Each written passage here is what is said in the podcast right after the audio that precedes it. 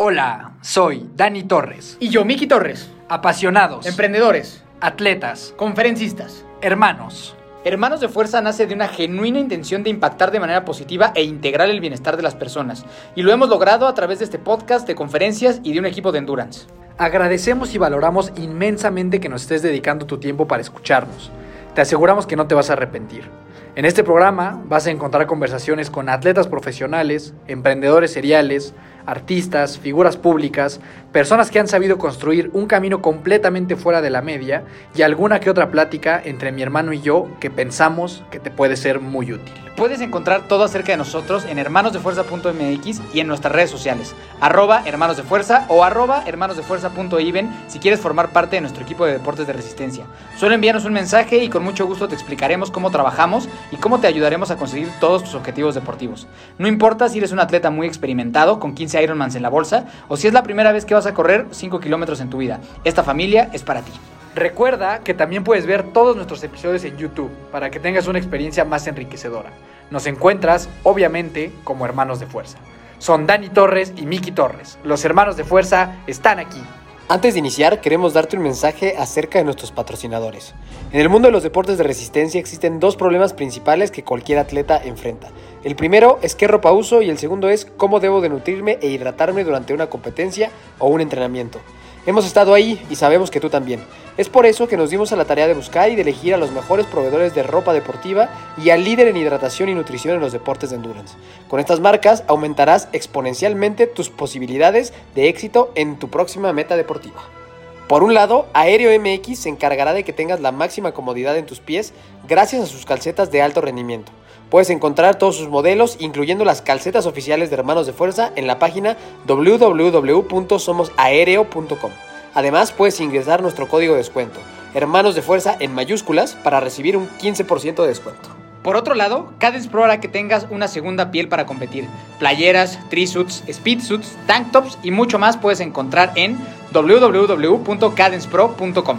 Y ya por último, y por si fuera poco, para que tengas una mejor experiencia, toda la mercancía oficial de Hermanos de Fuerza, maquilada por estas espectaculares empresas, está disponible en nuestra tienda online, a la que puedes ingresar en hermanosdefuerza.mx diagonal tienda. Ahora hablemos brevemente acerca de la nutrición e hidratación en los deportes de resistencia. La ecuación es muy sencilla. Necesitas tener obligatoriamente fuentes de energía que te permitan alcanzar tu máximo potencial durante entrenamientos y competencias. Es bastante simple. Si tienes una correcta estrategia de nutrición e hidratación, podrás obtener el resultado que estás buscando. Si no la tienes, no lo lograrás. No te preocupes, para esto es que tenemos como patrocinador oficial a Precision Fuel and Hydration, una marca reconocida a nivel internacional y avalada por cientos de atletas elite y miles de atletas amateur, como tú y como yo, que necesitamos de buenos productos para alcanzar nuestros objetivos deportivos. Ingresa a gusganges.com diagonal tienda gusganges.com diagonal tienda, te lo voy a deletrear. G-U-S-G-A-N-G-E-S.com diagonal tienda. Y encuentra una variedad de productos que te ayudarán a evitar calambres, reducir la fatiga, reponer la energía perdida y en palabras muy sencillas, sentirte como nunca en la vida mientras estás haciendo tu deporte favorito.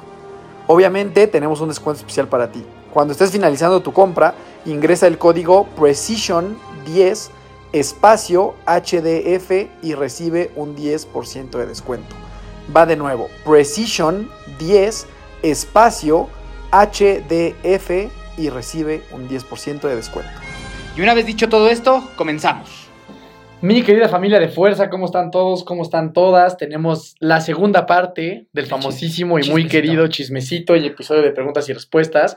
Con una invitada muy especial, Mar, Mariana Cabeza, ¿cómo estás el día de hoy? ¿Cómo estás de estar aquí con nosotros en tu Súper casa? emocionada, súper emocionada de estar aquí con Hermanos de Fuerza. Estoy muy contenta. Muchas, muchas gracias por estar, Mariana. No solo hoy, sino ya que es año y cachito, ¿no? Que Sí. estás entrenando con nosotros. Sí, como año, tres meses. Entonces, este, convivimos seguido, pero para nosotros significa mucho que estés acá porque no solo convivimos porque corres con nosotros, sino porque sí genuinamente escuchas Hermanos de Fuerza, ¿no? Sí. Sí, es real, o sea, sí ganaste. o sea, no quiero que la gente piense que hubo este, ahí chanchullo. Ajá. Genuinamente ganaron las dos participantes que estuvieron Ajá. con nosotros en el sorteito que hicimos y participaron por tener Hermanos de Fuerza como su podcast número uno. Me pueden hacer un examen de cualquier episodio.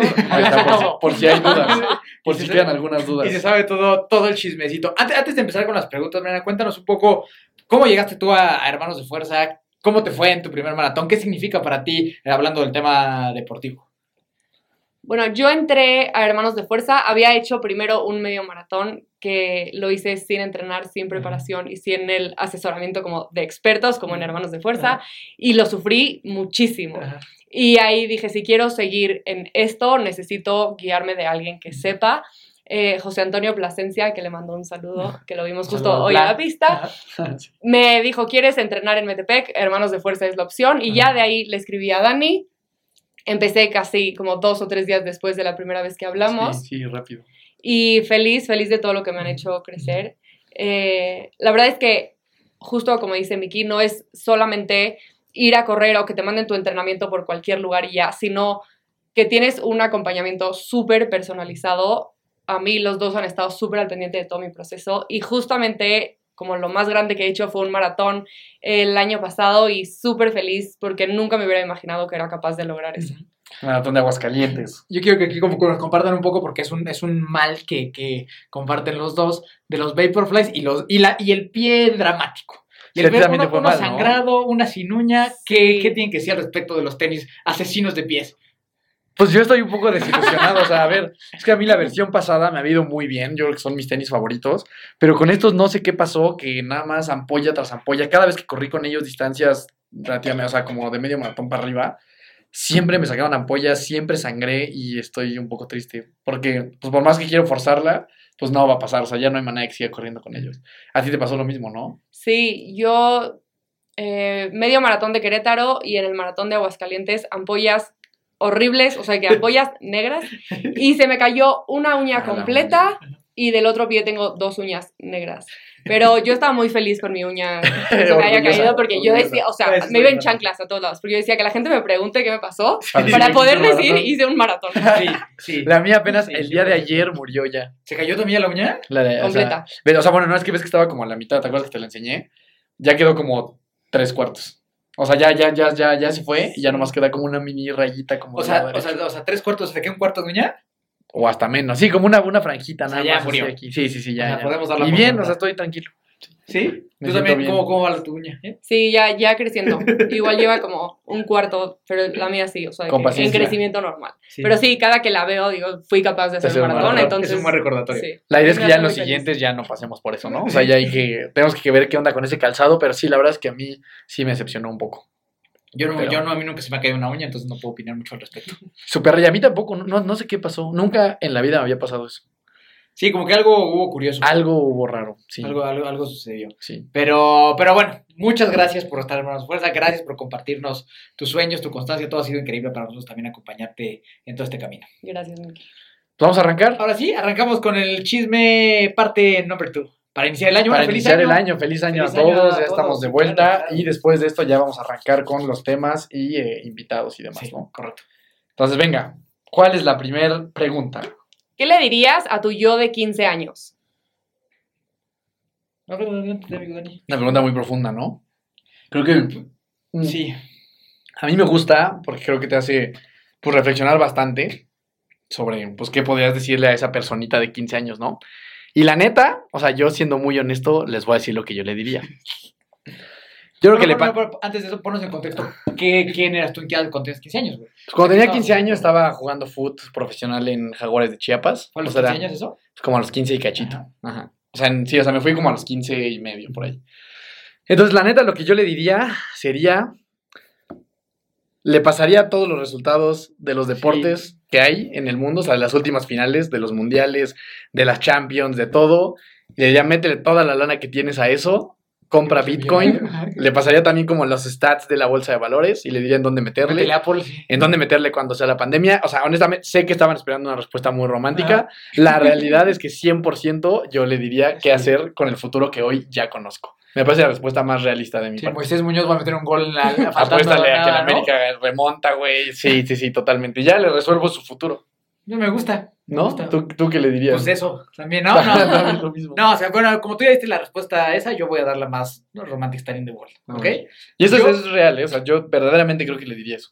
Cuando, cuando, cuando yo tenía 15 años, pues yo no me encontraba en un momento muy brillante de mi vida. De hecho, yo creo que como que empezaba mi decadencia en la vida. Entonces, como que en mi vida creo que sí es un punto de inflexión interesante, ¿no? O sea, a los 15 años creo que yo tenía muchísimos problemas emocionales, de salud, mentales, de todo, ¿no? Entonces, como que más allá de, de- de- de decirme algo que me fuera a evitar pasar por ese proceso, le diría como, o sea, se va a poner feo, pero aguanta porque después las cosas van a salir bien. O sea, como que todo, todo, todo va a salir bien, pero, o sea, sí se va a poner feo.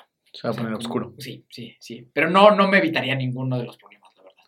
Sí, digo, ya hablando un poquito de la parte romántica, creo que yo le agregaría, como que justo hablando de esa época, 15 años, que yo nomás me preocupaba por jugar fútbol y que ahora lo veo para atrás y neta es una vida increíble la que tiene el futbolista, pues haría hacer mucho énfasis en aprovecharlo, ¿no? O sea, en que neta se la pase muy bien, porque la vida adulta creo que tiene cosas muy padres, pero también tiene muchas complejidades, que a los 15, cuando juegas fútbol profesional y así, pues la neta no tienes y es una, una etapa muy, muy divertida, pero yo, o sea, como que me he dado cuenta que, siento que sí es completamente imposible mm, que alguien absorba ese mensaje a esa edad. Si me explico, tú y yo hemos tenido chance de hablar con gente de 15 años y así, y por más que les digas, pues esa edad, la neta es que tú dices, güey.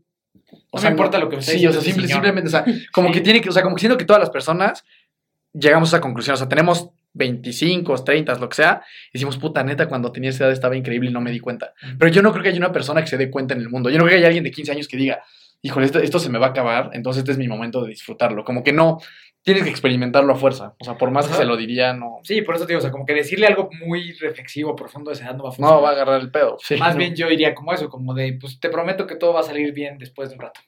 Y le puedes resolver en lana Y le puedes O sea, resolver en a toda la familia y amigos sí, y todo. Sí, sí, con las apuestas. Es correcto. Sí. Entonces, esa, esa sería. ¿Tú qué le dirías a, tu, a ti de 15 años? Yo creo que justo lo que dice Dani, como no te tomes la vida tan en serio. O sea, creo que en esa edad la mayoría de los adolescentes está enfrascado en que su primer amor, en que Sí. las calificaciones de escuela, Los lo que sea, sí. es un problema gigante y realmente Termina no es tan grave, siendo sí, relevante. Eso está bien cañón, ¿no? Porque yo me acuerdo cuando iba así como en la prepa o secundaria, de verdad piensas como que el, el güey que es el más popular, como que va a ser un triunfador en la vida. O sea, como es, es que ese, ese güey es el que sabe qué onda con la vida, ¿no? Y luego pasan años y el güey que era popular así. A veces cambia, a veces no. pero Muchas, sí. pero muchas veces, Sí, el muchas que veces. era el popular al que tú veías es como. La vuelta a la no hizo nada, no hizo nada, ya está, ya está calvo, ya no logró nada en la vida, ¿no?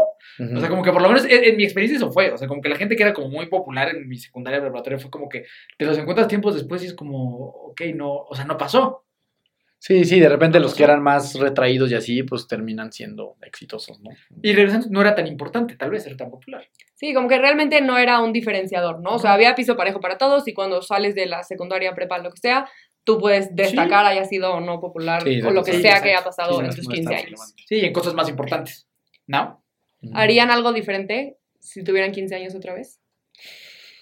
Yo creo que, o sea, yo buscaría ser más consciente de lo que estoy viviendo, ¿sabes? O sea, como cada día que tenías oportunidad de estar con mis cuates todo el tiempo jugando fútbol y que no te preocupaba nada más, como tal, ser muy consciente cada día de lo que en ese momento estaba experimentando.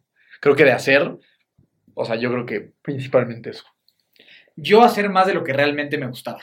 O sea, como que realmente seguir haciendo lo que a mí me gustaba y no dejar de hacer lo que yo quería hacer por querer aparentar o por querer caerle bien a ciertas personas. O sea, como que seguir, seguir haciendo las cosas que a mí me gustaban y no forzarme a hacer lo que a mí no me interesaba o que nunca me ha interesado.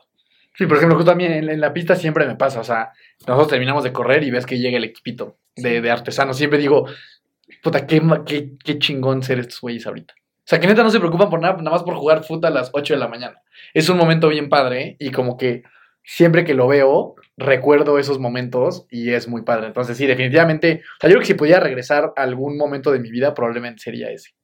Ese momento de, poca preocupación. Bueno, po- poca preocupación como eh, relevante, ¿no? Como dicen, en esos momentos estás preocupado por muchas cosas que terminan no, tomando tanta importancia, pero sí, yo creo que eso. Muy bien. Vientos. Y relacionado un poco, ¿qué opinión tienen acerca del alcohol y de las drogas? Chanclas, no nos A gustan. Así de fácil, ¿no? No, no, digo, hay episodios completos en, el- en los cuales platicamos de eso. La gente que está escuchando esto seguramente sabe a lo que a lo que yo me dedico y mi historia, y si no, pues la pueden buscar muy fácilmente para que sepan lo que pienso y lo que opino. Y lo que opino es que el alcohol y las drogas, pues, pues es, es algo que daña mucho al ser humano, es algo que daña mucho a muchas personas, es algo que causa muchas muertes, muchas enfermedades muchos, muchos trastornos mentales. Entonces creo que es algo que no tiene ni una sola cosa benéfica en la vida de nadie, adicto o no adicto, no hay una sola cosa benéfica. Puede haber mil pretextos, puede haber mil justificaciones, pero algo objetivamente positivo no va a haber. Yo, yo creo que es un tema muy complejo, o sea, creo que es un tema, o sea, muy delicado. Ahora estuvimos en, en Vancouver para, en Navidad y pasamos por una calle en donde está como toda, todas estas personas, este grupo de gente, con problemas muy severos de salud debidos al fentanilo, ¿no? Y es verdaderamente, este- o sea, es muy, yo quedé súper sorprendido, o sea, es gente que va como zombies, literal, o sea, está muy cañón, es como una plaga que verdaderamente existe y creo que no sé, yo, yo pienso que estas son cosas que de repente no te das cuenta en qué momento estás tan inmerso en esto. O sea, yo digo, o sea, estas personas que hoy no pueden ni, ponerse, o sea, derechas porque están todas encorvadas por el fentanilo y demás, hubo un, tuvo que haber un momento en su vida en el que eso se salía de control y probablemente ni siquiera se dieron cuenta. Entonces yo por eso esto lo veo como un tema de muchísimo cuidado. O sea, creo que, o sea, número uno, o sea, creo que me llama mucho la atención que el alcohol, que es lo que más daño hace, o sea, a nivel estadístico, digo, corrígeme estoy mal, pero es lo más peligroso que existe, es lo más aceptado en sociedad que hay, ¿no?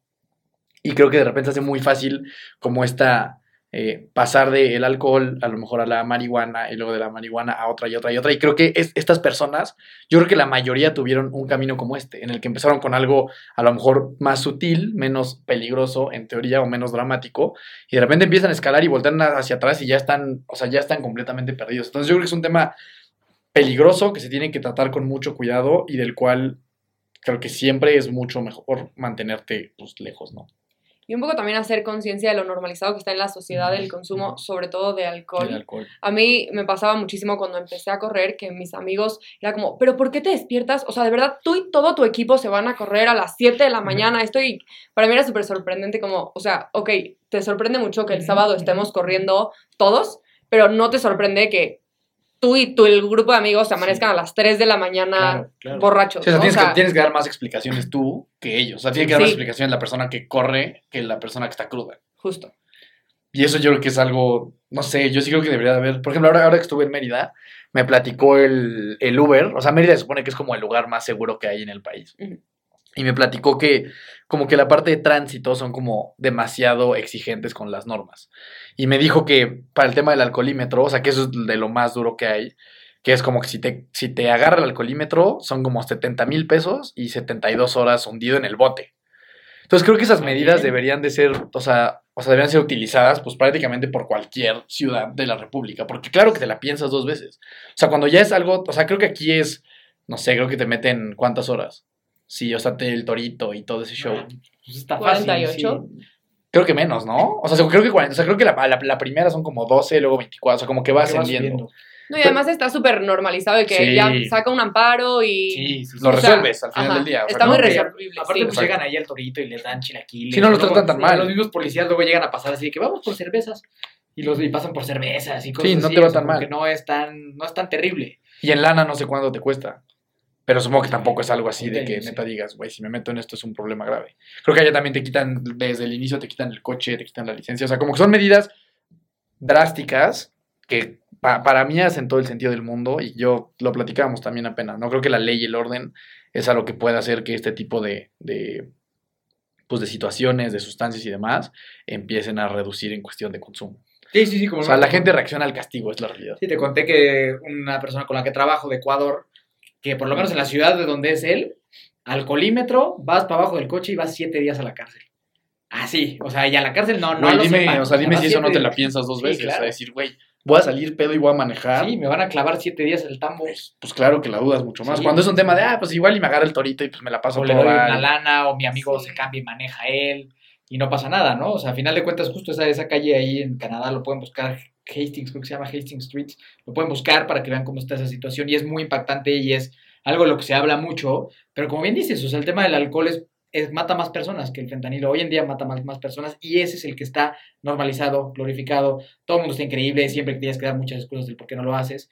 Entonces, eh, digo, es muy impactante lo otro, pero no nos damos cuenta cómo el alcohol destruye la vida de montones de personas, en un- a lo mejor en un periodo de tiempo un poco más largo, porque el fentanilo te deshace así, pero el otro va destruyendo todo poco a poco, ¿no? Y destruye familias, destruye negocios, destruye personas, todo, ¿no? Entonces, creo que aquí en Hermanos de Fuerza somos muy claros sobre nuestra opinión sobre, sobre este tema, ¿no? Y sobre todo creo que, que más que nosotros lo seamos, la verdad es que la última evidencia científica que existe, Claro. y invito a cualquiera a desmentir esto, pues ha comprobado que no existe un solo beneficio. O sea, esta onda de pues una copita de vino hace bien y no sé qué. O sea, la realidad es que no existe ninguna evidencia científica que pueda avalar que el consumo de alcohol te hace bien para algo. Científica Entonces, y, y justo como que a veces yo creo que la gente, por quien soy ahora, o bueno, obviamente no tendría por qué saberlo, pero yo ya viví las dos partes. O sea, como que ya a mí no me cuentan, yo conozco los dos mundos muy bien. O sea, a mí no, no tuvo que venir un científico a decirme, oye, es que si pasa eso te vas a sentir así. No, a mí me pasó. O sea, como que yo ya viví lo mejor del tema del alcohol y todo lo que me tenía que ofrecer, ¿no? O sea, todas las fiestas, toda la diversión, todos los amigos, ya lo viví. Y ya viví ahora la otra parte de la sobriedad y es cien mil veces mejor. Nadie me obligó a estar aquí. ¿sabes? O sea, yo puedo decidir en cualquier día regresarme para allá. El día que yo quiera, ¿sabes? Y genuinamente no encuentro una razón para regresarme para allá. No es que yo nací así, como, como todo así, satanizando el alcohol y todo santurrón. No. O sea, yo entiendo y, y lo viví. O sea, a mí no, no, no me la cuentan. Y escojo mil veces esta parte. O sea, como que independientemente del tema científico, a nivel experiencia, es como para mí escoger una comida asquerosa y podrida y algo súper bueno. Las dos ya las probé, ya sé cuál me gusta más. Entonces, como que no nada más es un tema científico, sino la gente, si se diera la oportunidad de alejarse un poco, hace todo el sentido del mundo. Cuando lo empiezas a vivir, te empiezas a sentir muchísimo mejor. Sí, que justo es lo que, o sea, creo que también es un diálogo que se ha abierto mucho más. Y ahorita hay varios artistas y gente famosa que, que está hablando de Sí. eso. O sea, o sea ¿cuál, te, ¿cuál te he mandado varios? Sí, O Tom Holland. Tom Holland. Hay muchos que ya están hablando de cómo es su vida una vez que cortaron de cero el, el alcohol. Y eso es, pues, creo que muy interesante. O sea, creo que entre más personas que tienen una voz hablen de esto, pues también te la vas a pensar ya de que, bueno, pues Igual si ya muchos lo más. están diciendo, Igual ya hay algo más. puede haber una... Y que, que es lo que hemos hablado muchas veces, ¿no? Que yo no entiendo la gente que está acostumbrada a levantarse cruda tres veces a la semana. O sea, de verdad me sorprende. Yo creo que lo que sucede es que te acostumbras, pues, a vivir mal. no lo ves. Y que, y que no sabes cómo es el despertarte un sábado y decir, güey, esto a toda madre.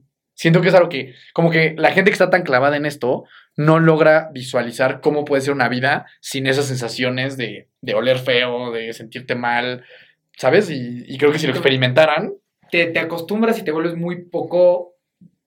Pues, o sea, como que, como que aceptas la basura. mm, sí, la ya verdad. estaba O sea, a aceptas a vivir en basura, ¿no? O sea, bueno, a los tres nos, nos, nos gusta, y tú ya eres igual que yo, que con los devices y la dormida y todo eso. Y, y con este tipo de cosas de la dormida te das cuenta como, qué feo se siente no haber dormido bien, ¿sabes? Pero eso como que tienes que tener cierto cariño para tu vida para darte cuenta de eso, ¿no? O sea, como de qué feo que a lo mejor hoy dormí cinco horas y a lo mejor cené mal y entonces no me, no me sentí muy bien, ¿no? Y, y, y genuinamente no te sientes bien. Pero cuando estás acostumbrado a vivir en la basura, o sea, es, es- estos días que a lo mejor nosotros tres podremos no dormir bien, comparado con lo que sentiríamos si nos metemos un pedo de tres días, Exacto. sería una gloria esto, ¿sabes? O sea, pero para eso creo que quieres querer, quieres tú tener que querer una calidad de vida un poquito más alta, pero no la ves. Tú piensas que la calidad de vida es esta basura tienes. que tienes, en la cual te despiertas como zombie, oliendo horrible cuatro o cinco veces a la semana. Sí, no conoces otra cosa. No conoces otra cosa. Sí, es lo que hay, es tu mundo, es como tu Matrix. Sí. Y justo ya nada más para terminar esa parte, un comentario un poco polémico, seguramente a mucha gente no le va a gustar esto. Eh, pero yo creo, o sea, la- las personas que están acostumbradas a alcoholizarse, por ejemplo, en una boda, ¿no? Es como lo más común, como que es boda igual a peda. Yo creo que si tú necesitas alcoholizarte en uno de estos eventos para pasártela bien, hay un tema de autoestima muy grande. Claro. Porque la realidad es que no te, o sea, no te puedes comportar como te gustaría si no estás eh, pues intoxicado con el alcohol, ¿no? Y eso te habla de que, ¿sabes? Es una persona que no puede ponerse a bailar el payaso de rodeo, o bailar con, con la gente que quiere sin Sacar estar, sin estar, o hablarle a una mujer, algo así, sin estar pedo. O sea, eso a mí me habla un poquito más de una inseguridad personal que tú tienes que no te permite ser, pues, quien tú eres estando en tus cinco sentidos, ¿no? Sí, una falta de aceptación, de decir, pues a lo mejor yo sí soy más tímido. A lo mejor a mí no me gusta bailar. Y está bien, ¿no? Ujú. Está bien, en lugar de forzarte a ser quien no eres. ¿No? O sea, se vale que no te guste bailar. Pero, pero que, que tú tienes que, to- que tomarte tres shots para ponerte a bailar porque es lo que tus amigos están haciendo, es el error. Pero sí genera mucho, mucho conflicto. Mucha polémica. De aquí nos podríamos. Sí, siguiente así- pregunta, sí, sí, sí. Así quedar si no- horas hablando de Antes de pasar a la otra pregunta, yo les Sí. quiero hacer otra. Eh, ¿Qué pasa cuando mezclas estos episodios de alcohol con el deporte? O sea, que con este mito de voy a ir al gimnasio o voy a ir a correr para sudar el alcohol. Yo creo que es la peor tontería que alguien puede hacer. O sea, en lo que yo he estudiado y en lo que yo sé, si estás crudo, lo peor que le puedes hacer a tu cuerpo es golpearlo más. De cualquier forma. O sea, la verdad es que yo creo que la madriza que le pones a tu cuerpo de una noche de borrachera, sí la con la. Sí, sí, sí, sí la. Sí la o sea, como que la, recomendación es toma agua, descansa y pídete perdón. O sea, como que para mí sería eso. O sea, como que ese tema de me voy a ir al gimnasio para sudar", La verdad es que, en mi opinión, no sirve, no sirve de mucho y solo te vas a sentir peor. Sí, digo, a lo mejor hay gente que, o sea, pues le gusta el ejercicio, le gusta el gimnasio y aparte si quiere poner pedo, pues ya a lo mejor está mejor que, pues, pues ya te empedaste por lo menos al otro día vayas a hacer algo de, de ejercicio. No te va a resolver la vida, pero, pues bueno, a lo mejor sí es menos peor, ¿no? De alguna manera. Ser. Yo creo que las no personas que lo vaya a curar, que se pero... borrachan y hacen eso es por culpa. Y si lo estás haciendo por culpa, la culpa es un terrible motivo para hacer cualquier cosa en la vida. Vale, O sea, si, si tú te sientes culpable por lo que hiciste y vas a ir al gimnasio por culpabilidad, es un muy mal principio del por qué estás yendo al gimnasio. Sí, y justo, y me encantaría, si hay alguien que esto no le parezca y que crea que el alcohol sí tiene beneficios tangibles, me encantaría que nos los mandara para platicarlo, porque pues Para existe perder. mucho ese argumento para, perder, para ganarles. ¿No? Pero bueno, la siguiente pregunta. Siguiente pregunta. Dice, es para darte las gracias. Tú no te imaginas lo que me ha ayudado le- leer esta historia y la cantidad de veces que la he tenido que leer y estos días más. Este es un mensaje que me mandó una chava que pues no, no tengo el placer de conocer. Era una historia que yo subí eh, hablando del tema de salud mental, cuando fue el Día Internacional de Salud Mental, que yo ponía como que independientemente de lo, de lo que estuvieras pues viviendo, aferrarte a tu vida, pues tiene sentido, ¿no? Y que a pesar de lo, lo duro que pueda ser tu día, pues no hay ningún día en la vida que no merezca ser vivido. Entonces, pues bueno, creo que son, creo que por eso hacemos lo que hacemos, ¿no? O sea, por ese tipo de, de mensajes que a gente le pueda sumar y pues nada, nada más era eh, darle visibilidad a esta persona que, que nos compartió Sí, por, eso. por cosas como estas, historias como esas, por lo menos para mí fue siempre la razón por la cual quería exponer mi vida, ¿no? Y por, por qué exponer el, el ser alcohólico no anónimo, ¿no? Que pues el alcohólico va con anónimo porque es un tema de vergüenza, es un tema de que no se habla. Y para mí siempre fue, se me hizo bien inútil, con todo respeto a la gente que lo ve así, como que, como que no hablar de lo que te pasa, cuando es algo que creo que se necesita hablar y normalizar, y que creo que vamos en camino de, de hablar más de todos estos temas, ¿no? A final de cuentas, las enfermedades, los trastornos de mentales, pues, pues es eso, es una enfermedad y como seres humanos, pues hay que normalizar que nos puede llegar a tocar a todos, sin importar quién seas, como seas, la historia de vida que tengas, tienes dinero, si no tienes dinero, importa, te puede llegar a, a pegar de alguna forma. Entonces, eh, creo que sí, claro, y creo que aquí a nosotros nos gusta mucho normalizar y platicar de todos estos temas, porque estoy seguro que hay alguien en este momento que seguramente está escuchando esto, que a lo mejor no se ha atrevido a hablar de que algo le pasa, que no, a lo mejor no se ha atrevido a hablar de que se siente muy triste por algo, de que tiene mucha ansiedad por algo, de que no puede dejar de tomar. Entonces, gracias a la gente que empatiza y manda este tipo de comentarios este, sobre lo que podamos compartir, ¿no? que creo que es bien importante. Correcto. Siguiente pregunta. Mejor película que vieron en el año. Madre, En el muy... 2023, Sí, a ver, tú tienes que tener una, güey, viste como... la mejor 60 película que vi en el 2023 fue...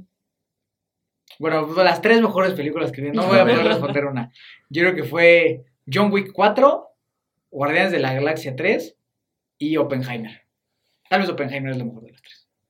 Güey, qué película tan estresante, Oppenheimer. ¿La viste Sí, tú? No. No, qué horror. O sea, a mí la yo neta no me la pasé nada bien en esa película. Pero es una gran está muy buena, pero está, o sea, está horrible. Yo me la pasé Sí. súper mal. Híjole, a ver, dime qué películas vimos. Es que yo soy malísimo para ver una. películas, sí, Yo yo vi como dos. una. Pero a lo mejor alguna de Netflix o algo así. A ver, dime alguna que hayamos visto. La de Nava, la de. ¿cómo Los Guardianes de la? Galaxia sí te gustó. Sí, la vi. Sí. no, ni me acuerdo, güey. Este. uh, De la historia del mapachito, esa te gustó. O no, alguna película como de. Mm, ¿Puedo decir series? Puedes decir series, puedes O decir sea, todas las series de- deportivas que saca Netflix, la verdad me gustan mucho. Esta de Breakpoint, de, de tenis, creo que fue de lo que, de lo que más me gustó La de la que NFL vi está este padrísima. año. La de la NFL, ¿cómo se llama? Quarterback. Esa está muy buena. Ahorita hay una del Mundial que está muy Está buena. Hay una de- del Mundial de Mujeres, el Mundial Femenil del equipo de Estados Unidos que está muy buena. Creo que todo lo deportivo que saca Netflix, eso es lo mejor que yo vi. Ahorita voy a pensar a ver si se me ocurre alguna otra. ¿Tú eres de películas o no? Nada. ¿Cero? Justo ponía en mis historias esta semana que todas las veces que voy al cine me quedo dormida. De Sí. por dos. Todas. Entonces Sí. ya mejor escojo películas que no me interesan. Ya. ¿no? O sea, que me pueda dormir muy a gusto. Pero es que ¿a poco no es bien rico dormir en Sí. cine? Es Yo no entiendo cómo lo logran. Al revés, yo no entiendo. No O sea, cómo logran la hay, hay veces que sí puedo. Hay veces que sí lo sí Pero puedo. Es raro, es raro, es raro, pero puedo. a veces. 30%. O sea, la vez pasada te llevé a ver una de fútbol Así, o sea, Era es muy- imposible. Hace una semana justo, ¿no? Imposible. Qué rápido pasa. Yo, yo que confiaba como que si una va a ver este güey, va a ser la de fútbol. No, adiós. O sea, pero sí, o sea, no estuvo tan. O sea, Pero pero, la de fútbol, estuvo rara. no. Y era muy tarde. No, es que claro que no tú dijiste que a las 6 de la tarde. Pero no, fue miércoles a las 8, güey. A las 7. 8. Ya, esa es hora de dormir. Eso ya es hora de miren, una hora. Pregunta, ¿qué marca de bici recomiendan? O sea, creo que ahí yo solo puedo pues, recomendar lo que conozco, que es Mérida. Ya, me acabé. Acabé. o sea, pues es que es la marca, o sea, como creo que es difícil recomendar cosas que no has utilizado, ¿no? A mí, yo, a mí me da cierta hipocresía. Y la realidad es que en las bicis hay un montón de marcas que son buenas. O sea, como que en la bici, como que decir solo esta es la buena, no, no sería ni objetivo ni real. O sea, la verdad es que la mayoría, la mayoría de marcas populares son buenas y van a tener buenas bicicletas. Entonces, O más bien, ¿cuál dirías así como que es así, mejor no? Pues las Benoto. Sí, también. yo, yo- justo iba a decir la Benoto, sí, sí, sí. O sea, es que como que todo, o sea, Mérida, Pinarello, Sí, Specialized, sí, o sea, todo Trek, eso. todas, O sea, como que es difícil decir Scott. esta no. Pero a lo mejor una que no, de plano no. Pues sí, la Benotito. O sea, como que la Benotito o las, a lo mejor, las de Decathlon, ¿no? Seguramente. Mm, Ahí venden. una- Pero si tú tienes una Benotito o una Decathlon, Dale, pues, re- respect. ok. ¿No? Entonces, sí. más bien vamos a cambiar la, la pregunta. ¿En qué me fijo para comprar una bici? Eso está bueno. Pues número uno en el precio, porque pues depende Sí. cuánta lana tengas. Pero, o sea, yo creo que en los, o sea, en los componentes y pues en el material de la bici, ¿no? Sí. Y, y, el, y el paquete, y la, y la, bueno, y el, el- la talla. La talla. Creo que sí, la talla. Y bueno, aquí el tip ganador del- de las bicis es que yo este año este, descubrí, bueno, gracias a, a Renata, que es, que es una, una persona que está en el equipo, que en Facebook el mercado de bicicletas es una cosa impresionante. O sea, se Sí, sí. mueve una cantidad de bicicletas y que está confiable. O sea, digo, salvo, salvo que hagas medio tonterías, o sea, se- está confiable. Entonces yo sí invitaría a las personas que se fijen en el marketplace de Facebook, si están buscando una bici, este, porque puedes conseguir cosas a muy buen precio que la, digo, la verdad es que las bicicletas nuevas están carísimas, carísimas, y creo que unas de segundo, de segundo uso pueden estar muy buenas porque pasó un fenómeno muy, pues que en este mundo de las bicis creo que ayuda mucho a la gente que quiera comprar unas el día de hoy, que cuando fue pandemia, la gente empezó a comprar un montón de bicicletas porque pues no estaba todo el mundo emocionado y todo el mundo quería hacer ejercicio en su casa, y la mayoría de esas personas pasó la pandemia y resultó que no quieren hacer bicicleta. Entonces hay un montón de bicicletas arrumbadas en perfectas condiciones dispuestas para ti que estás queriendo una. Entonces, Ok. o sea, yo mi recomendación sería buscar una, una seminueva porque ahorita hay buena oportunidad. Ok. Esa sería mi recomendación. Muy bien. Siguiente pregunta. ¿Es difícil tener un border collie? Sí, sí, sí creo que es difícil. Yo tengo un border collie y, y sí, sí creo que es un perro que no es para una persona, bueno, por ejemplo, lo- como lo que tú querías. No, yo No. no, podría. No. O sea, que, o sea, ¿qué, qué es lo que tú buscabas en un perro? Sí, o sea, mi perro, mi perro es un bernés de la montaña. Yo lo que quería era un perro que se pudiera estar acostado todo el día conmigo en la oficina, que requiriera como poco, o sea, como poca demanda de ejercicio. eh, y Falcon es así, o sea, yo lo saco 20, 25 minutos a caminar y después solo quiere estar acostado conmigo todo el tiempo.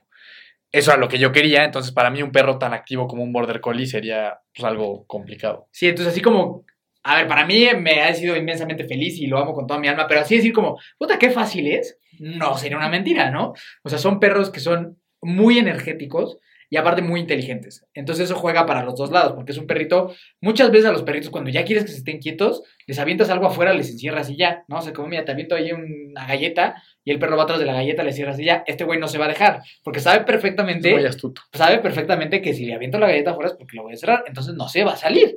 ¿Sabes? No se va a salir. Ahí yo ya lo conozco y como que me hace caso a mí. Mi esposa es la que la verdad sufre un poco más, con, con, con, porque a ella no le hace mucho caso en general. Entonces, eh, para mí ha sido como que algo que le ha inyectado demasiada alegría a mi vida y agradezco muchísimo haber, haber escogido esa, esa raza de perro porque no hay una sola cosa en este mundo que no le entusiasme. Todo es entusiasmo total. Es un perro que creo que es eso, es entusiasmo total. Para bien y para mal. Si alguien abre una puerta, estamos increíblemente felices. Si es hora de comer, estamos muy felices. Si es hora de dormir, estamos muy felices. Si te vas, estoy muy feliz. Entonces, es una constante energía. Que hay veces que sí es como, ok. Sí, como que es para gente paciente, ¿no? No está pasando nada. O sea, como ya no está pasando nada, estamos solo aquí sentados todos comiendo. No hay necesidad de querer traer 17 juguetes para jugar, ¿no? O sea, pero con que a mí, a mí, a mí me gusta mucho porque siempre me pone de buenas. O sea, siempre me pone de buenas porque siempre es muy, pues sí, muy creativo con tal de estar jugando y estar echando desmadre y eso. Entonces, como que sí, a mí me contagia muchas cosas. Pero sí creo que si tú eres una persona que no tiene tiempo, que no tienes paciencia, que quieres un perrito más fácil, no te compres un border collie porque la vas a pasar mal tú y la va a pasar mal el perrito.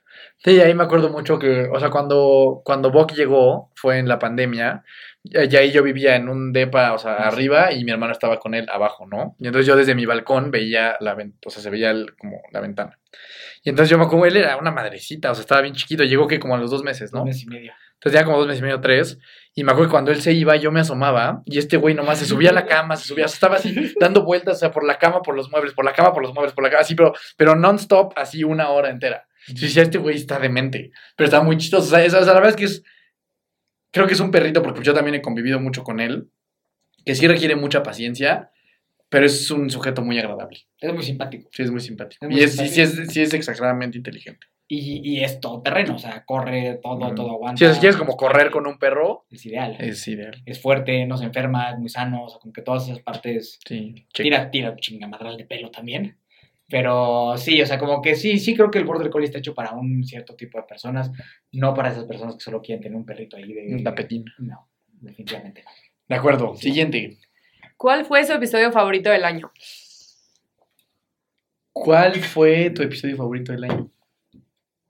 Está bien difícil ese. Sí, creo que está difícil escoger. Mm, Voy a tener que ver cuáles fueron los episodios del año. este, ajá, exacto. Sí, porque no, o sea, a veces. Es difícil como que acordarnos de cuál. Bueno, para mí me como que... Es que, es que O sea, a mí normalmente me ¿cuántos gustan mucho los que vamos a grabar en diferentes lugares. ¿Te acuerdas como cuando fuimos con Roger ahí a Sí. MBS y eso? O sea, cuando fuimos con Oso a, la, a Cracks y eso. Eso creo que está muy padre. No sé si ahorita grabamos en algún. En algún lugar no. Te podría decir que, por ejemplo, episodios como el de, el de Eugenio y el de Lucas, que son dos personas que hicieron muy cercanas a mí, o sea, que hicieron grandes amigos, esos dos, no necesariamente porque, o sea, porque sean mejores que los otros, pero a lo mejor fueron de los que tuvieron quizá más impacto a la larga en mi vida, ¿no? Porque fueron personas que sí se quedaron como amistades. Entonces creo que es difícil decir cuál estuvo mejor que otros, o sea, porque eso pues, es subjetivo y para nosotros cada vez que grabamos un episodio con alguien es porque ese alguien va a compartir algo de valor, ¿no? Pero creo que con ellos dos, con Lucas y con Eugenio, construí una relación muy padre después de eso. Entonces yo puedo decir que esos dos para mí fueron, creo que, pues, bastante significativos por Yo lo que se hizo igual, después. Como para mí, nomás para mencionar algunos, el de, o sea, todo igual, ¿no? O sea, con que no, no hacemos ni más ni menos a nadie, pero creo que para mí, a mí me encantó el de, el de Germán, el de Germán Madrazo, y la historia Mm. de cómo llegó a los Juegos de Olímpicos de Invierno y fue el último lugar. No, aparte el güey tiene una forma de contar las cosas, y no sé si te acuerdas que no tenía internet en su casa y se salió hacia la calle para, para buscar un lugar donde había señal, o sea, como que eso a mí siempre lo valoro muchísimo, ¿no? O sea, que Sí, tenía muchas ganas. tenía muchísimas y, y que dice, no, espérenme, no, no, no, no, ¿cómo no? Y, y me acuerdo que se cayó el internet en su casa, manejó, se fue, entonces se me hizo muy, muy padre ese. También con, con Maca, que ya que se nos borró el episodio y nos recibió a su casa. Ah, sí, el de Mac estuvo ese, muy bueno. ese sí. estuvo muy bueno. El de, el de Chris Ramos, que pues particularmente que a mí sí me encanta el cine y todo eso, o sea, platicar con alguien que se dedica a todo el mundo de actuación, Yaya también, con Yaya que es una tipaza también, o sea, como con el de Mar del Valle también estuvo increíble, cuando tuvimos Mago aquí, o sea, creo que fue un gran año, o sea, creo que fue un gran año y de gente como que se volvió cercana. ¿no? Sí, yo creo que naturalmente la parte de la cercanía que construimos con las personas se hace mucho más grande cuando estamos así, o sea, cuando podemos Sí. grabar presencial. Entonces yo creo que todos los que grabamos presencial, los que dijiste, o sea, con Ilse, con Eugenio, con Lucas, con Maca, o sea... con, con Moni de... Ah, sí, con Mon de Food News, o sea... como que todo es así, o sea, como que... Pero creo que este año fue mucho de que la gente que, con la que platicamos, con Alex Ocaña, o sea, como que, como que con Mar del Valle, o sea, como que ya se volvió... un- Creo que este año como que fue de... Se sintió un poquito más cercano para mí. Sí. O sea, Sí, la neta, todos los que grabamos nosotros dos nada Sí, más, también, también son muy divertidos. Con Mariel Sí. apenas, sí, o sea, Ah, sí, que- con Mariel también. Sí, sí, sí. Y estuvo divertido este año, como que tantas reviews de eventos, creo que eso estuvo bueno. Ah, sí, O sea, porque a la gente le gustó este todo lo que platicamos de las carreras a las que fuimos y todo, y es divertido. Es correcto. Sí. Siguiente. Muy bien. ¿A ti cuál te gustó? A mí- Sí, uno que dijeras, sí, este está muy bueno. Yo sí soy, o sea, no quiero hacer menos a los invitados, siempre son, es muy padre verlos, pero a mí me encanta escucharlos a ustedes dos porque los escucho cuando voy corriendo, entonces como que siento que estamos platicando como aquí mientras yo voy muriéndome. Y me encanta el episodio del retiro que hizo Dani Ajá. Ajá. pasa nada, ese es... y la reseña del maratón en donde se consiguió Boston. Ese. Ajá. Ah, sí, en los dos lloré, los dos me sentí que era parte de la historia, me encantaron. Buenísimo. Buenísimo. Sí, dos, dos- esos dos Sí. son especiales también para mí. Siguiente pregunta, ¿cuál es el tiempo adecuado para entrenar para un maratón?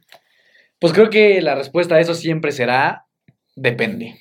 ¿no? O sea, esto depende completamente de la situación en la que se encuentra el atleta. Por ejemplo, hay personas que a lo mejor traen un background de triatlón, ¿no? O sea, que hacen olímpicos o que hacen 73 y quieren hacer un maratón. La verdad es que con un ciclo de cuatro meses les puede ir muy bien. Una persona que a lo mejor nunca ha hecho nada en su vida, tal vez ahora creo que también con el aprendizaje que hemos tenido, tal vez yo le tiraría dos años, ¿no? Es una persona que nunca de plano jamás ha hecho nada, a lo mejor año y medio, dos, como para estar seguros y que le vaya bien, yo creo que por ahí estaría.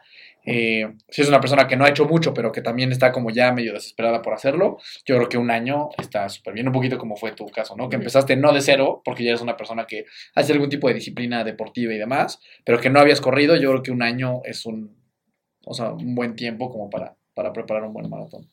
Sí, sí, sí, yo creo que, yo creo que sí, depende de mil factores, ¿no? O sea, depende también de cuál sea tu objetivo. Si quieres terminar nada más, si quieres dar algún tipo de marca. O sea, pero, pero yo lo, como que lo que yo sí creo es que, o sea, como que apresurado, o sea, como decir quiero hacer un maratón en tres meses.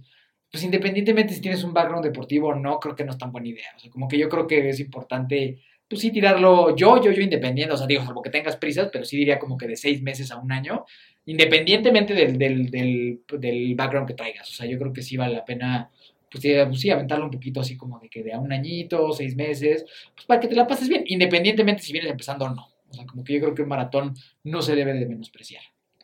Sí. Creo que a veces desde afuera, como la gente que no está corriendo o no, no sabe la realidad, está muy fácil o sea, se cree que es muy fácil hacer un Sí. maratón, ¿no? Como que creo que ahora que se ha puesto tan de moda correr y que mucha gente está haciendo maratones, tal vez cuando lo ven de fuera, dicen como con tres meses Exacto. lo hago, entonces está muy bien, escúchenlos, que no es tan fácil como suena. Y sobre todo el cómo lo vayas a hacer, ¿sabes? Si es un tema de nunca he hecho ejercicio y aparte me quiero preparar solo, pues, o sea, creo que no solo el tiempo es importante, sino la, la compañía que tengas para ejecutar los entrenamientos. Creo que también toma, pues, toma mucha relevancia. Y no ponerte en una situación peligrosa, ¿sabes? Como de, de pasarla fatal, de que te descompenses, de que te pase algo, de que te revientes algún ligamento. No sé, o sea, sí puede pasar eso, ¿no? Entonces yo creo que como que la... Sí, o sea, bajarle un poquito al ego, porque no, no es cierto que, es- que es tan fácil como parece, ¿no? Y que, digo, lo hemos platicado en algunas otras ocasiones, pero pues que si te preparas bien, pues te la vas a pasar mejor. O sea, como Sí, que te la vas a pasar mejor. Y si son cuatro, cinco, tres, la- la- las horas que sea, pues, pues por lo menos que evitar, obviamente vas a sufrir en algún momento, pues es un maratón, pero tal vez postergarlo lo más que se pueda, ¿no? O sea, no de kilómetro 10, ya me siento fatal, ¿no? O sea, o ya me duele todo, ya me acalambré, pues no está tan divertido. ¿no? Sí, o que esta falta de entrenamiento haga que ya no quieras regresar Eso. a Es nada. que eso, es, eso, eso que acabas de decir creo que es importantísimo. Muchas personas, como no, no hacen un buen, eh, una buena planeación de lo que quieren hacer, ¿qué pasa? Que lo hacen mal, se preparan poco tiempo, llega el día del evento, la pasan fatal y dicen, oye, en mi vida vuelvo a hacer esto. Y creo que, o sea, creo que esa es de las razones principales por las cuales la gente puede dejar el deporte de endurance, que tengan una fatal y terrible experiencia en la competencia que hacen. Y eso obviamente lo puedes mitigar si te preparas bien y con la gente adecuada, ¿no? y, en el- y con el tiempo adecuado. Sin prisa. Exacto. La siguiente pregunta es, ¿son cristianos?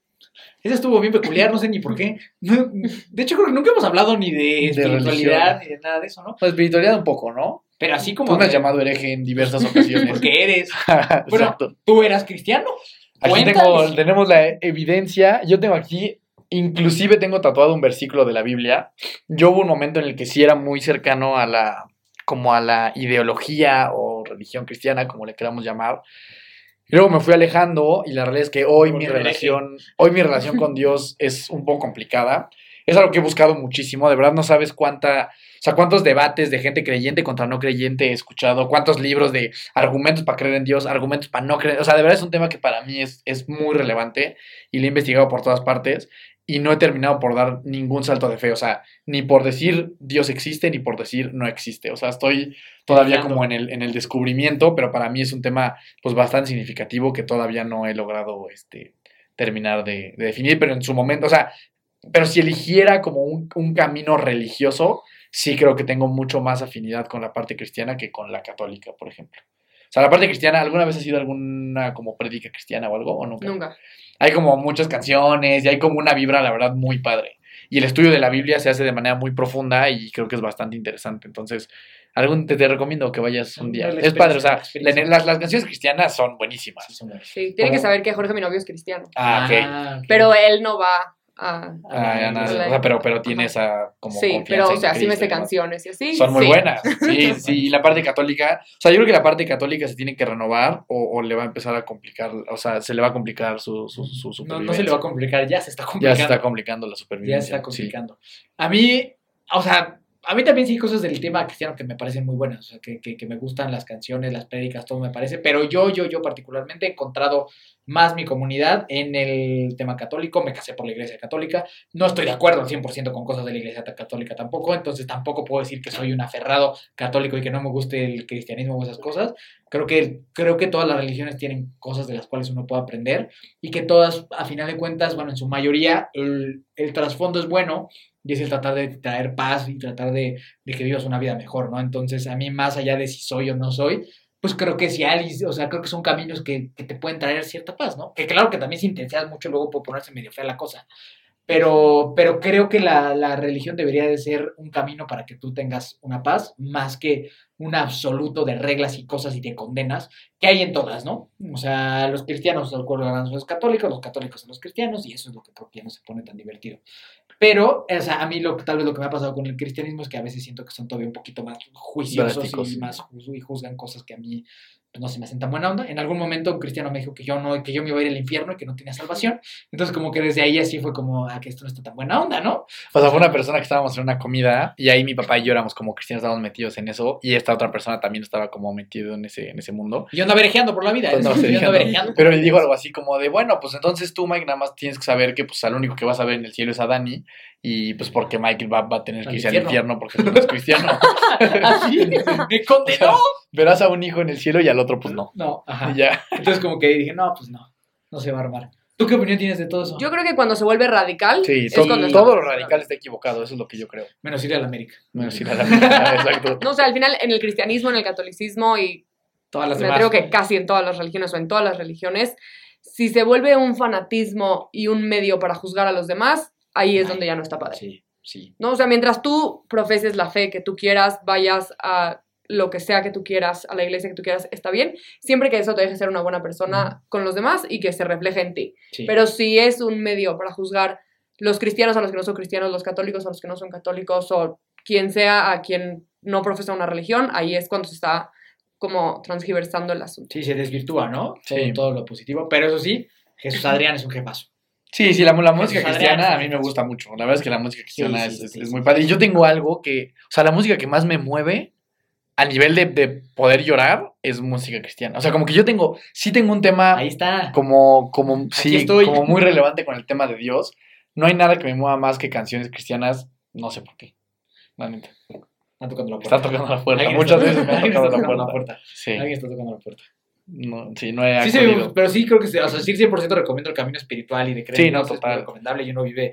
Pues yo siempre lo he dicho, o sea, la verdad es que yo, o sea, genuinamente le tengo una envidia profunda a las personas que tienen fe en un Dios. Verdaderamente creo que es lo más Se inteligente vive- que puedes se- hacer Se vive más en paz. y se vive mucho más en paz. más Pero en cuando eres una persona que enfrenta adversidad sin creer en que hay algo que medio te pueda sacar adelante o que te pueda ayudar, es mucho más duro, ¿no? Sí. Eh, entonces, Y le da sentido de vida, sí, mucho. Y Jesus Christ es un gran ejemplo a seguir también. o sea, yo, yo soy una persona que, o sea, tengo muchas dudas con respecto a las religiones y, e inquietudes y creo que puedo tener muchos debates con personas creyentes, pero nunca jamás en mi vida trataría de hacer que una persona que cree, que no crea. ¿Sabes? Me parecería como el peor daño A que le puedes hacer a alguien.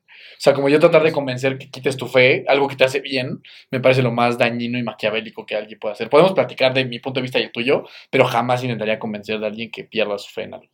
Me parece absurdo. Pues hay banda que hace esas cosas. Sí, no, qué feo. La siguiente pregunta, ¿qué más hacen laboralmente? Yo, pues también es medio, o sea, ya lo platico muchas veces, ¿no? Pero yo me dedico a todo el tema de adicciones, este, soy psicólogo, tengo una especialidad en adicciones y me dedico a ese mundo full, entonces, pues por eso la respuesta anterior, pues es clarísimo lo que voy a opinar de eso, ¿no? O sea, yo me dedico y gracias a Dios he tenido la oportunidad de trabajar con cientos de personas eh, con estos temas de diferentes formas, entonces yo me dedico a la prevención, detección, atención y acompañamiento a personas con problemas de adicciones o no necesariamente con adicciones, simplemente personas que tienen algún problema con su consumo o no quieren ya consumir, porque no es tan fácil dejar de consumir a pesar de que no seas adicto. Entonces, eso es a lo que yo me dedico profesionalmente. Sí, yo, yo mi parte profesional, o la divido como en dos partes. Eh, y, y cada vez más esta, esta parte de la derecha toma más peso, que es todo lo que hacemos con Hermanos de Fuerza. O sea, el tema del podcast, del equipo, las conferencias, o sea, como que es una parte profesional que está tomando como mucho protagonismo. Y de la otra parte, soy como un emprendedor de tecnología, ¿no? O sea, es lo que llevo haciendo como los últimos seis años. Ya próximamente les platicaremos más de, pues, de un acontecimiento relevante que sucedió, pero en resumen, hace, o sea, yo construimos una empresa de software, cinco años y medio, seis, y hace dos meses nos adquirió un grupo grande de tecnología, ¿no? Entonces ahorita yo estoy en esta transición de, o sea, voy a estar seis meses en esta, en esta empresa grande y después, pues, no, no, no sé exactamente qué, qué voy a hacer. Su único trabajo seguro es Hermanos de Fuerza. ¿Eh? Su único trabajo seguro es Hermanos de Fuerza. Sí, sí, sí. O ¿No? sea, digo, a, a lo mejor me podré quedar con esta. O sea, la verdad es que no, no sé. Algo que tengo muy claro es que la parte de, de emplearme en algún lugar me cuesta mucho trabajo. No lo veo mal, no lo veo bien. O sea, simplemente como que para mí es difícil no dictar como mi propio camino y mis propios proyectos, ¿no? Es algo que, que, que- sí, como que no visualizo. Y eso es algo que desde chiquito se lo contaba a mi papá. Siempre cuando, o sea, desde que era chiquito, secundaria y así, yo siempre pensaba, bueno, si no soy futbolista, ¿qué voy a poner? Esa es la mejor perfecta, decía, ¿qué voy a poner? O sea, nunca, nunca en mi vida pensé en dónde me voy a contratar. Y yo que tiene que ver con que, pues, mi papá siempre fue emprendedor, mi abuelito también independiente, mi mamá también. O sea, como que nunca tuvo una escuela en la que, pues, los líderes de la familia estuvieran empleados en alguna organización. Entonces, siempre ese ha sido mi camino, como la parte del emprendimiento. Tengo algunas otras cosas relacionadas a algunos otros negocios de, de, de eso, pero principalmente soy un tech entrepreneur. Órale. Ah, Pero sí, no, no, no estamos hechos para la, para la, para el godinato. No, y no lo veo mal, ¿eh? o sea, yo, o sea, a ver, ahora, ahora, ahora que estoy como en una, a ver, ahorita se vendió la empresa y entonces este tiempo, técnicamente, pues yo soy un empleado de la empresa que nos compró, esa es la realidad. Y me cuesta mucho trabajo porque, pues, o sea, es como quitarme la cachucha como de dueño de empresa y ponerme ahorita la de colaborador de una empresa y para mí está siendo pues, un reto no malo, pero interesante y con ciertas complejidades.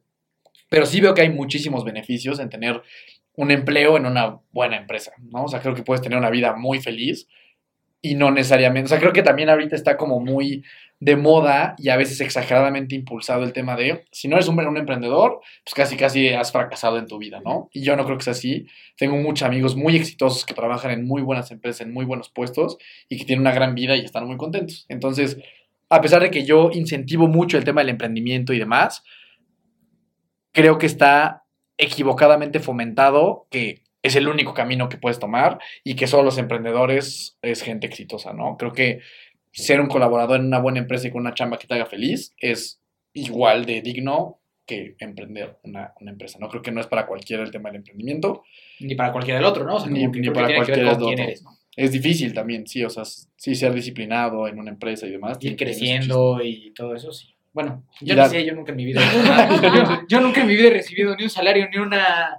¿Cómo se llama? Lo Ni que un aguinaldo. Nunca, jamás, jamás en mi vida. Nunca, nunca jamás. te ha cagado el águila. No, nunca en la vida, nunca en la vida. O sea, no, no, no, no sé, no sé qué es lo que caiga la quincena. No, no, nunca lo he hecho.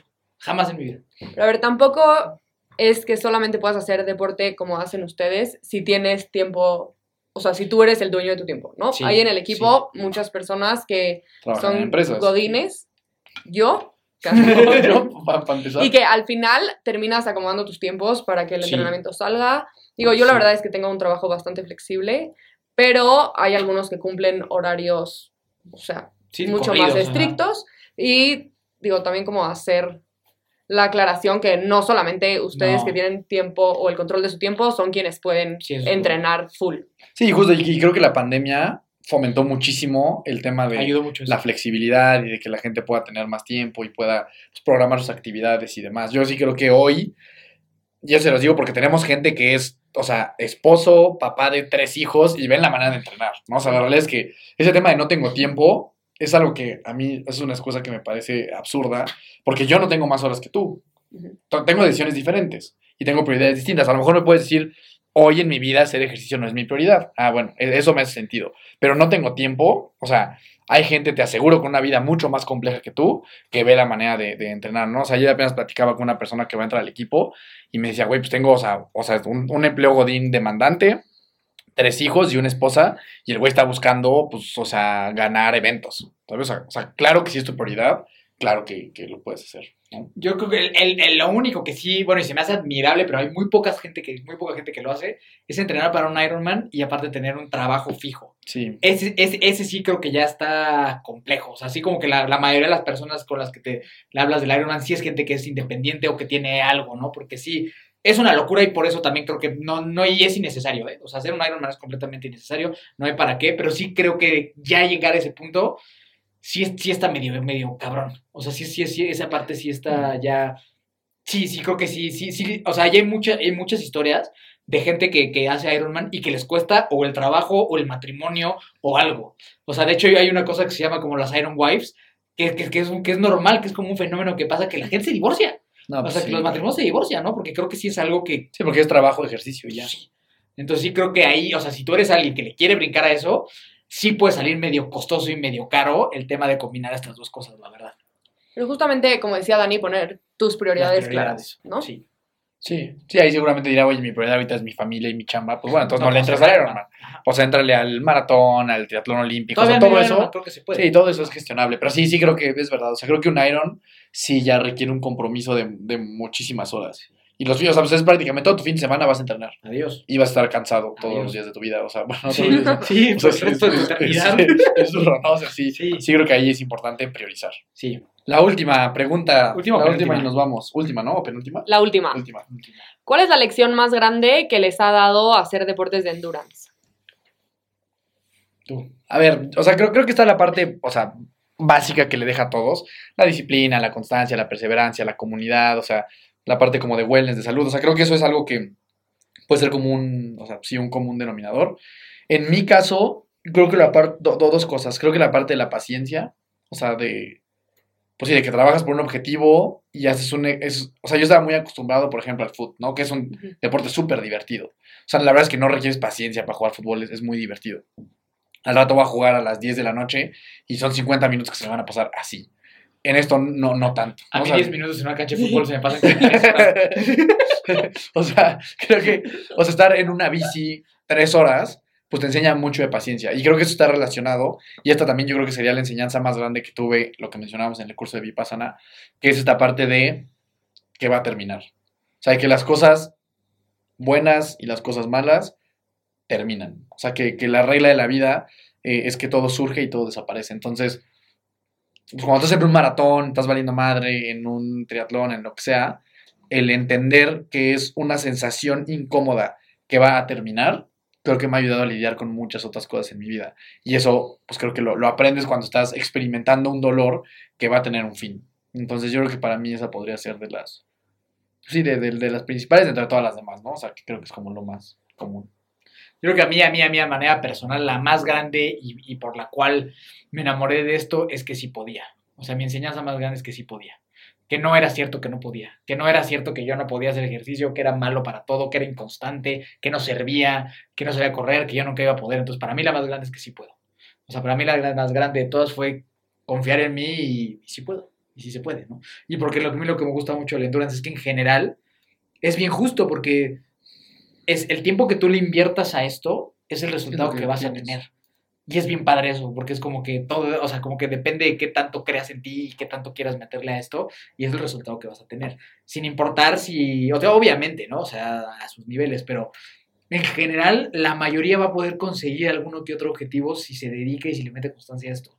Y creo que para las personas, justo que, un, que 10 minutos en una cancha de fútbol se nos hacen 3 horas, es muy bonito, ¿sabes? Es muy bonito porque es el, si puedes, como que se me hace que es un deporte que te abraza y que te dice, mira, aquí sí eres bienvenido, mira, aquí sí puedes, mira, aquí no te vas a sentir que eres un bueno para nada, ¿sabes? O bueno, si puedes sentirte así, pero, pero en general, siento para mí que este deporte lo que me enseñó es eso, como, si puedes.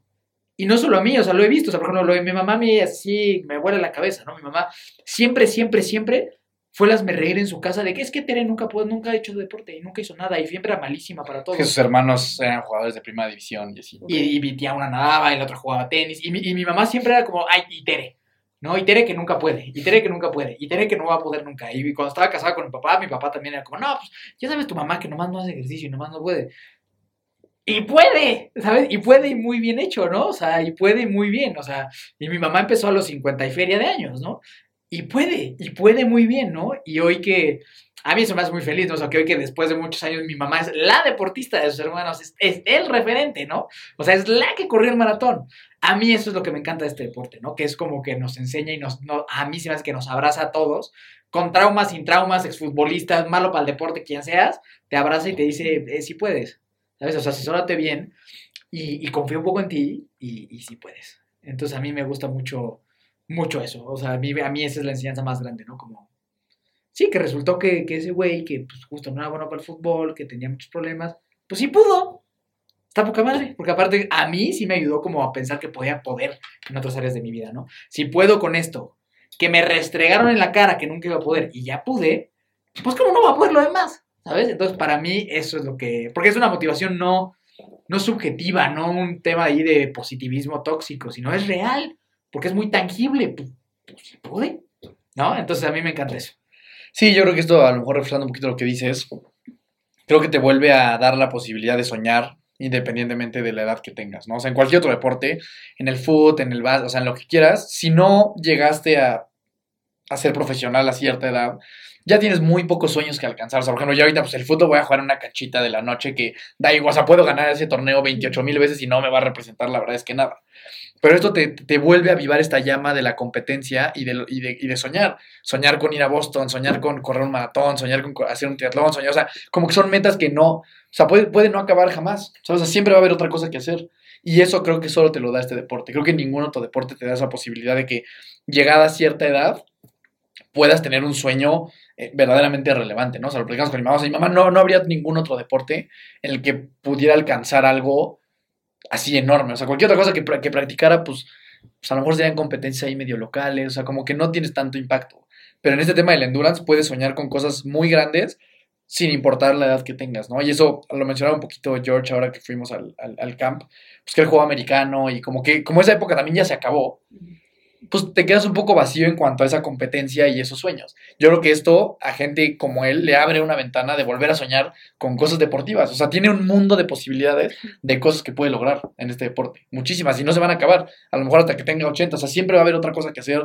Siempre podrás ser más rápido. Siempre podrás ir a otro evento, a otro maratón, a otra experiencia. O sea, creo que esto te abre la posibilidad de, de, de soñar de nuevo. Y creo que es, son los únicos deportes que te lo dan. Sí, que te dan que te da experiencias únicas, ¿no? O sea, por ejemplo, hablando del tema específico de fútbol, o sea, para tú poder como que compartir con un profesional tienes que haber hecho lo que tú hiciste, o sea, como que puta, que es jugar fútbol toda tu vida, ser constante, que se abre la oportunidad, trabajarla y entonces en algún momento vas a poder tú entrenar o jugar con alguien que es profesional y, eh, en, en, esta cosa, Es un ¿no? referente. Aquí tú puedes ir al maratón que tú quieras, que haya personas elites y tú vas a correr el mismo evento que va a correr esa persona que es profesional, ¿no? En un triatlón, en un Ironman, tú vas a nadar lo mismo y en el mismo lugar y el mismo día que el güey que se dedica a eso, ¿no? Y creo que eso también está increíble, porque puedes compartir con gente que es ese nivel de atletas de profesional y de repente verlo, pues que yo estoy parado aquí y el otro a lo mejor está a 100 metros, ¿no? O en el tema de los maratones de Ironman que, que van y vienen, pues de repente viene, viene el mejor del mundo, o sea, el mejor del mundo viene en la misma carretera donde tú estás.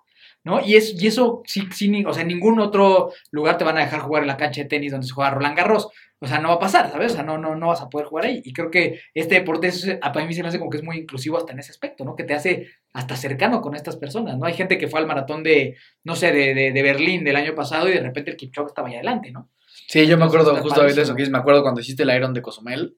Yo Ah, tengo, sí. un, tengo un screenshot de que, o sea, está, o sea en, en el Iron, la gente que pues, lo conozca, eh, hay un mapita donde vas traqueando a la gente, ¿no? pues similar a lo del maratón. Y llegó un momento en el que estaba, o sea, estabas tú en la bici y atrás estaba Blumenfeld. Blumenfeld fue, había sido campeón olímpico de triatlón y ganó ese evento. O sea, es el güey, yo creo que el más referente que hay en el triatlón. Obviamente te iba a lapear ese güey, ¿no? O sea, ¿Cómo no iba yo o sea, adelante? o sea, ya iba, ese güey iba a dar la segunda vuelta. Pero, o sea, o sea, pero yo tomé ese screenshot y se veía así de que Miguel Torres y, y Christian Blumenfeld en el mismo evento, El mismo en lugar. el mismo lugar a la misma hora, ¿no? Obviamente el otro como un poquito, un poquito más un rápido, poquito, un poquito. más, ¿no? Pero sí, claro, son experiencias que pocas veces se pueden dar. Y eso, para mí el tema del- de, de que los sueños no terminan con esto es súper relevante. Y creo que eso, o sea, yo, yo puedo decir que ese es el factor que hace que esta, este, este tema del endurance se haga tan obsesivo. Que puedes no acabar jamás. O sea, si bueno, ya hice un maratón, bueno, pues ahora quiero hacer otro en otro lugar, otro más rápido. Este, ya hice un triatlón, bueno, pues hay 50 mil triatlones que puedes hacer. O sea, creo que como no hay un, como, como que es un juego que no es finito, eso hace que la gente también se enganche un montón, porque siempre hay otra, otra zanahoria que perseguir, otro objetivo que alcanzar. ¿no? Y que te hace sentir muy bien, ¿no? o sea, que creo que es un deporte que te desarrolla también a nivel emocional, espiritual, re- las relaciones que haces social, entonces creo que sí es como muy completo. Pero cuéntanos tú. Yo me identifico muchísimo con la historia de Mickey. O sea, como que creo que lo más, lo que más me ha enseñado a mí es eso de creer en mí. O sea, yo también era la niña en primaria, secundaria, prepa que no movía un dedo. Y, o sea, de verdad, todo el tiempo fingía estar esguinzada, lesionada, Sí, así, sí, para la no clásica, tener que hacer participar. nada. Sí, sí, sí, sí, La clásica lesión. Entonces, el sentirme ahora incluida y como dicen, abrazada por un deporte y decir como, ay, sí puedo. O sea, eso fue lo que... Porque eso me hizo sentir segura de mí, me hizo creer en mí otra vez y además poderlo llevar a otras áreas de mi vida, ¿no? Como si pude estar en un maratón Sí, después de que tenía, o sea, que sin uña sí, sí. y no pasó nada, Sí, puedo hacer cualquier otra cosa. sin gente Sí, a mi sí. alrededor. Sí. Por ejemplo, a nivel práctico, ¿en qué has podido como hacer esa extrapolación de, de- o sea, como decir, bueno, esto lo aprendí en el endurance y me sirvió para aplicarlo en esta parte de mi vida? O sea, ¿tienes como algo presente, así como, que, o sea, como un ejemplo?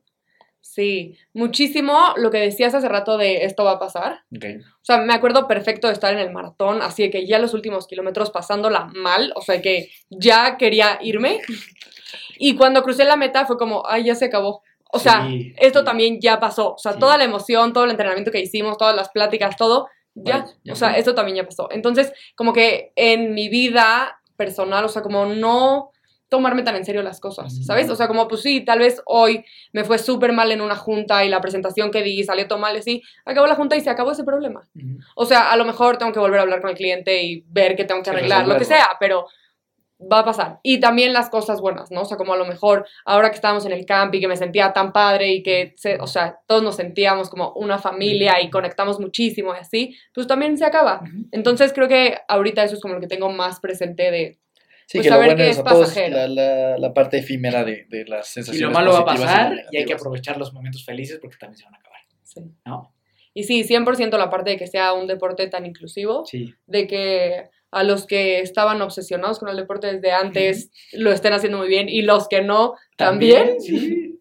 Y, y que, y que los que no también tienen una posibilidad de, de mejorar un montón, ¿sabes? O sea, que, que, que a lo mejor esa frustración de decir, bueno, puta, yo nunca fui bueno en el deporte, pues si le dedicas tiempo y tiempo de calidad, pues te sorprendes y dices, no, pues sí, era bueno en el deporte, solo a lo mejor pues no había tenido la facilidad o la Solo a lo mejor soy malo para el fútbol. Ajá, No, a lo mejor solo- a soy lo mejor era malo ese deporte. era malo para ese deporte, sí, ajá, sí, puede ser, o sea, ya hay, hay un mundo de posibilidades que explorar, creo que esa parte de poder viajar y competir y luego turistar, o sea, como que, a ver, creo, creo que es algo que sí te abre muchísimas puertas y que yo no creo que exista otro deporte en la actualidad que te permita hacer esas cosas, ¿no? Conocer gente, todo. Y esto es verdad incómoda, ¿no? O sea, a lo mejor a mí me hubiera servido que me la dijeran. La mayoría somos malos para jugar fútbol. Es la verdad. O ya, sea, como- ya aprovechando. ya aprovechando, ¿no? Porque yo creo que hay gente que todavía no lo acepta, Sí. ¿no? O sea, yo creo que todavía hay gente que cree que sí jugaba bien fútbol. La realidad es que la mayoría no, ¿no? ¿Estás de acuerdo? Sí, o sea, pues por, por pura estadística, La mayoría somos son, malos. son, son menos los Sí. que juegan muy bien. Y de verdad da mucha paz cuando ya aceptas, bueno, pues sí, una maletón, ¿no? Pero, Valentón, ya, sí, sí, sí. Sí, o sea, como... Sí, sí, aceptar la realidad. Sí, sí, o sea, como que es porque yo, yo todavía escucho gente de mi edad que es como, no, yo sí juego. No es cierto. sí, no, es- no es verdad. No, no es cierto, ¿no? No pasa nada. todo- no, está te bien. seguimos queriendo, sí. Sí, ya, sigue ya. siendo valioso. Exacto, exacto, y hay que soltarlo y cuando se va a cascarear, pues se va a echar desmadre, ¿no? Sí. Pero, o sea, los libero yo a todos. La mayoría somos malos. O sea, probablemente tú que me estás viendo escuchando, eres malo. ¿No? Igual Y que está yo. bien. Y está bien, Y igual que y te quiero. Te queremos, eres O sea, y- valioso. Y, yo te quiero Eres mucho. una persona valiosa. Eso- yo te quiero mucho. Pero justamente eso, o sea, pasándolo como al tema de running, es mucho más fácil. O sea, por ejemplo, estamos en la pista. Yo sé que si Dani va corriendo va a pasar mucho más rápido y, ok, y también sé que si viene alguien atrás, o sea, puedo yo pasarlo más rápido y está bien. Claro. O sea, como Exacto, que es un deporte exacto. que es, o sea, suena súper cliché, pero que es contigo. Sí, o sea, que sí. no es, o sea, ganarle a nadie, no es, o sea, por lo menos a este nivel, Sí. ¿no? sí. Seguro hay otros que sí están muy Sí, a los que ya les pagan por ganarle a alguien, ¿no? Pero, ¿y sabes cuándo también esto cambia mucho? O sea, toma un giro cuando tú también te das cuenta que empiezas a ser fuente de inspiración de alguien más. O sea, eso, hay personas que a lo mejor nunca hicieron ejercicio y empiezan con esto y pasa uno o dos años y voltean atrás y dicen, mira, ya hay gente que yo estoy sumándole en el deporte. Y eso, eso creo que es muy impresionante. O sea, alguien que pensó que nunca sería referencia deportiva, de repente lo empieza a hacer para algunas personas. Y eso creo que también cuando tú empiezas a, que también es lo que a, a ti y a mí nos engancha mucho, es el tema de que ya esto no es un tema de, ah, pues yo llegué a la meta y ya, o sea, cuando tú empiezas a involucrarte en que otras personas logren este tipo de cosas, también todo cambia. O sea, sí, empieza a ser un mundo completamente diferente. El no solo tú conquistar metas deportivas, sino ayudar a que otros lo logren. Para mí eso también ha sido un cambio muy importante. ¿no? Sí, pero totalmente de acuerdo con, tu- con, lo, con lo que compartías, que es un tema pues, muy personal, ¿no? Y la exigencia y creo que también luego hay que tener cuidado en no obsesionarse con esas cosas y eso, ¿no? Pero pues al final de cuentas sí creo que es un tema uno con uno mismo, ¿no? O sea, cada uno tenemos las razones por las cuales hacemos este deporte y creo que la, la clave es, es no perder esa razón. Sí, y justo encontrar un lugar en donde puedas sentirte así. O sea, que sepas que si en tu equipo o en, con quien lo estás haciendo sientes que hay competencia o como mala vibra, Sí. Escapa. ahí no es, vente hermanos de fuerza. Exacto. Eso, con eso terminamos con ese grandísimo spot. comercial. Sí. Este, pues mil gracias, Mara, por haber estado con nosotros. Este, ¿dónde te busca la gente? Ahí, bueno, platícanos un poquito también de lo que haces de, en o sea, de lo de las respiraciones, lo del yoga facial y todo ese show para que la gente también sepa. Ok, yo estoy certificada como maestra de yoga en breathwork, eh, de, bueno, yoga facial, breathwork, en diversas técnicas eh, espirituales como barras de access, eh, facelift y algunas otras herramientas energéticas. Entonces me pueden encontrar como mariana.cabezag y sí, ahí podemos platicar Buenísimo. O todos los miércoles en la pista con hermanos de fuerza. también. Si A las la 7 quieren- en si la punto. vivo, Ahí la pueden ver. el miércoles 7 a.m. Este, pues mil gracias por haber estado con nosotros. Gracias, ¿Algo más que quieras, ustedes. que quieras comentar? Agradecerles a ustedes por todo lo que inspiran. Sé que no solamente soy yo, sino todos los que los escuchamos, los que los seguimos. Gracias por hacer esto posible. Gracias a ti por haber estado con nosotros. La verdad es que eso para nosotros es lo más significativo de todo, ¿no? O sea, aparte de que nos divertimos mucho, Y si de, si nos de paso, cosas. y de repente nos regalan cosas. de paso podemos inspirar gente y ayudarlos en lo que sea que sea su proceso, pues es lo mejor. Ahí me encuentras como Daniel Torres con dos O's en todas las redes sociales que existen. Y pues nada, que sea un buen año para todos, que el 2024 sea muy bueno. Sí, muchas, muchas gracias, Mariana. No lo platicábamos, estábamos comiendo Dani y yo hace rato, y literal decíamos, es que, es que Mariana es lo que representa Hermanos de Fuerza. O sea, literal, o sea, en valores, en todo. O sea, eso, eso, o sea, como que para nosotros, ¿qué tipo de persona para nosotros es Hermanos de Fuerza? Tú. Entonces, muchas gracias a ti por, por estar con nosotros, por, por todo. Y gracias a ti que nos escuchas, que tengas un excelente inicio de 2024. Pues acá nos vamos a, les vamos a dar lata todavía un rato más. Eh, me buscas como Miki Torres C, nos encuentras, buscas, escuchas, ves como Hermanos de Fuerza en cualquier lugar donde están los podcasts. Y nada, recuerda siempre que nunca te rindes y la vamos a te encontrará.